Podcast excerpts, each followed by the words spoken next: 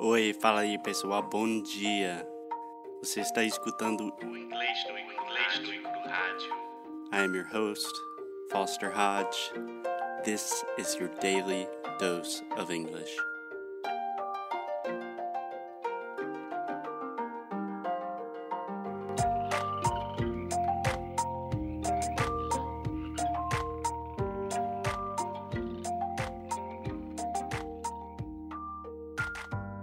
Hey Alexia, happy Tuesday. Happy Tuesday. How are you doing? Happy Tuesday. I'm fine. What about you? I'm doing great.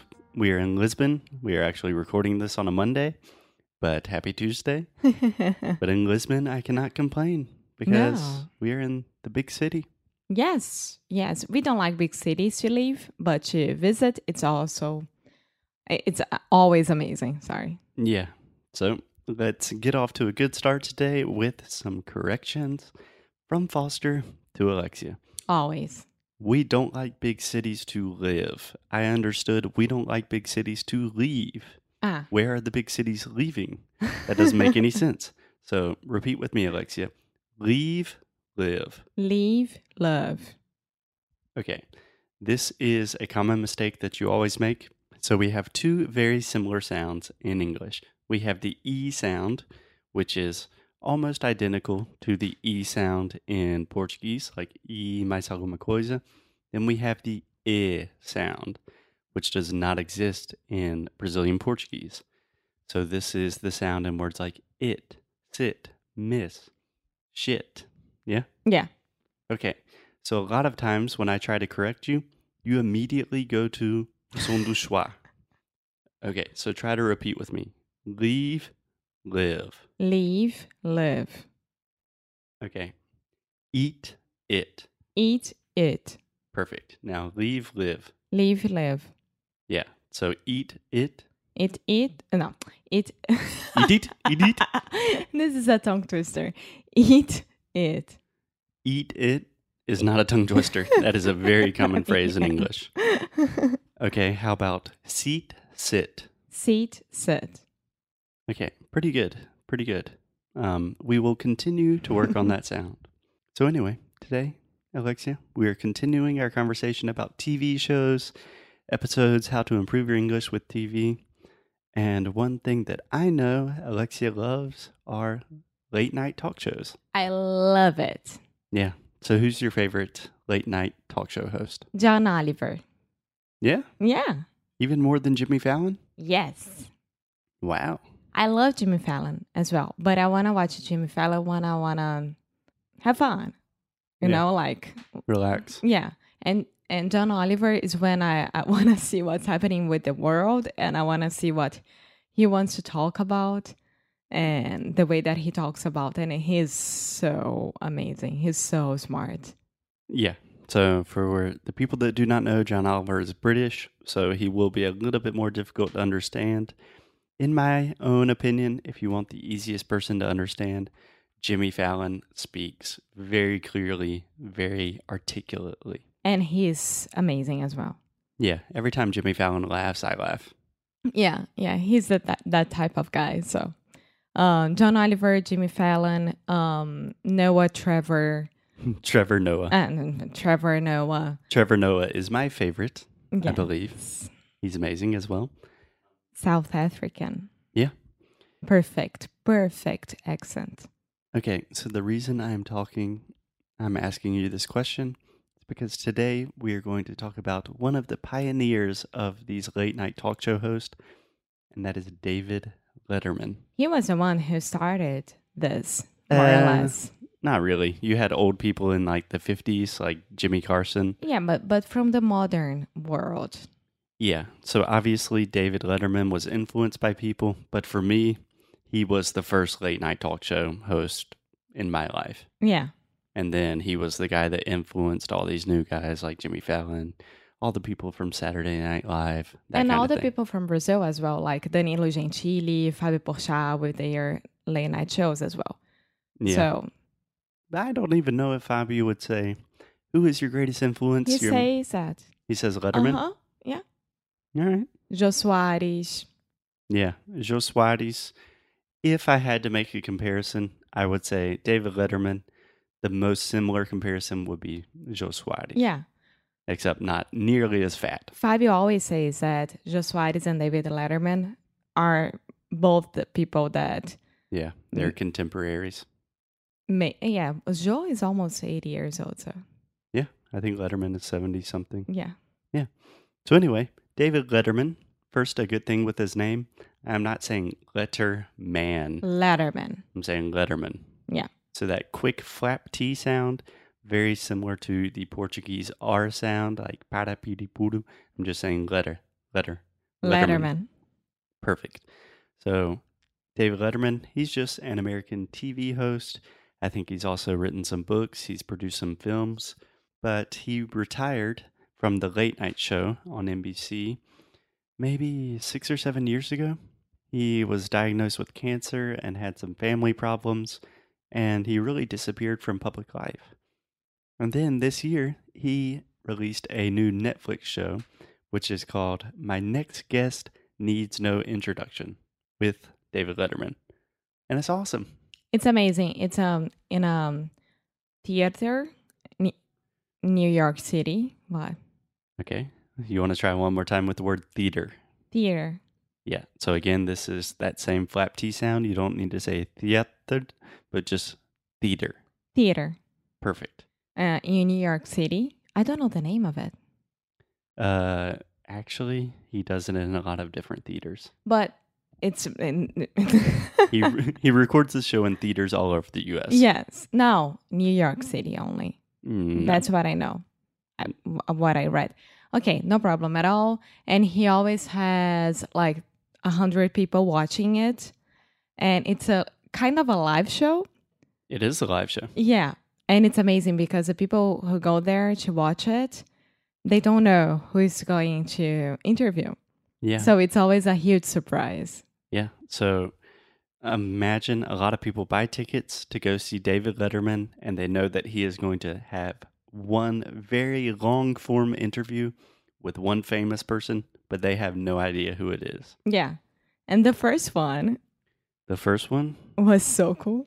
was my president, my former president, Obama. Obama. no. Isso não foi a Obama. propósito. Barack Obama. Não, foi. okay. So his first guest was Barack Obama. Mm-hmm.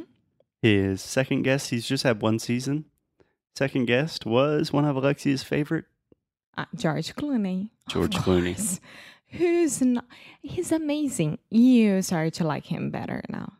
Yeah, in general, I'm not a huge George Clooney fan, but after watching, I really liked him more. And something I love about David Letterman's show is it's like more than an hour. So it's a really long interview, and normally he visits the person at their house in their home city, and he really talks. And it's Mhm. not just like he's talking to Obama about politics or he's talking to George Clooney about movies.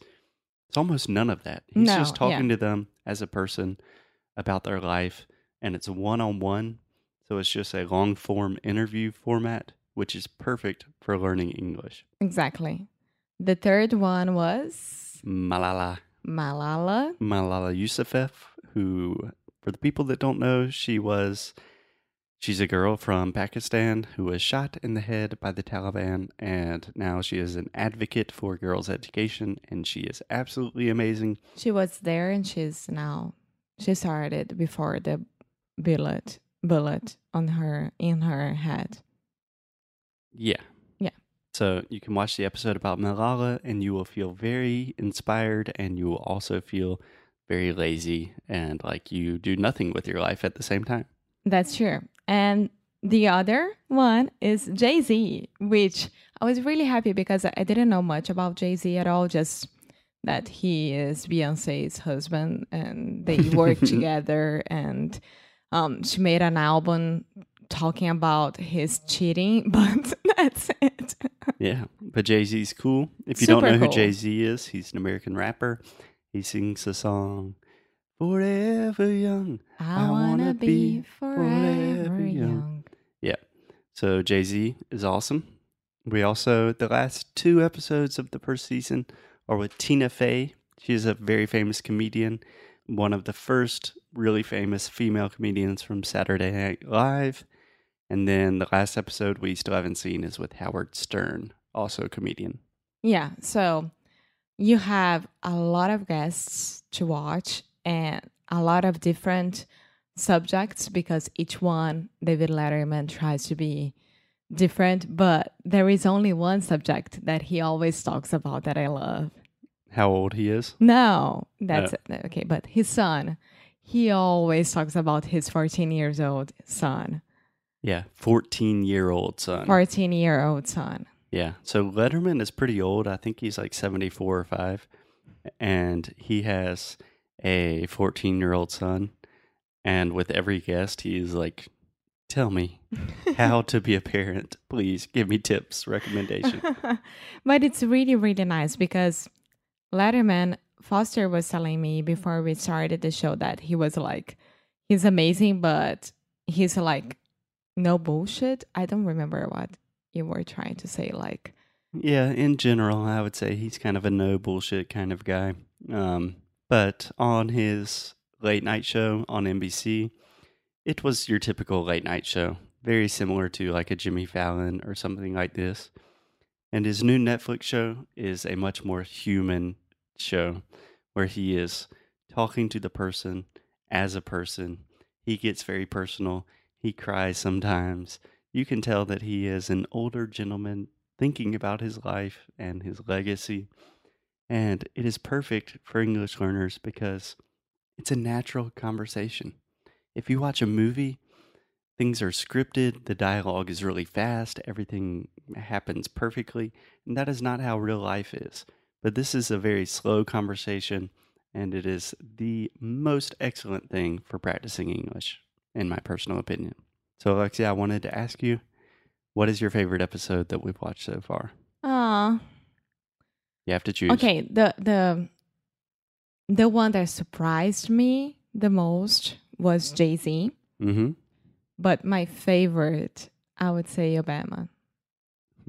Again, just to prove that Alexia is not doing this on purpose, we say Obama. I don't know. I don't even know why I'm saying Obama, but Obama. Yeah. Yeah. I don't know if it's because the world misses him and I miss him nowadays, but he's so cool when he's talking and he's so nice and the way that he walks, like he has that swag and things like that. Yeah. So I would say probably my two favorites. Obviously, Obama's awesome. I've always been a big fan of Malala and education. So if you really want to, if you are sad about the state of affairs in the world, watch Malala, and that will really kick you in the ass to think about, okay, my life is not that bad. Malala was shot by the Taliban, and she is still way smarter and way cooler than I am. And she's still doing um, an amazing job with all the girls that don't have a place to study. Yeah. And it's so important for us. Yeah, she's amazing. Yeah. She's amazing. The show is amazing. It is on Netflix. Go watch My Next Guest Needs No Introduction with David Letterman. Try to watch it with no subtitles. If you need subtitles, watch it with subtitles the first time, then rewatch it without subtitles. But the point is, watch it, enjoy it. Yeah. Take notes, a lot of new vocabulary and and Yeah. that's it. And just enjoy it because it's amazing. And let us know what you think. Yeah. That's it. Well, we will talk to you guys tomorrow. Bye. Bye bye.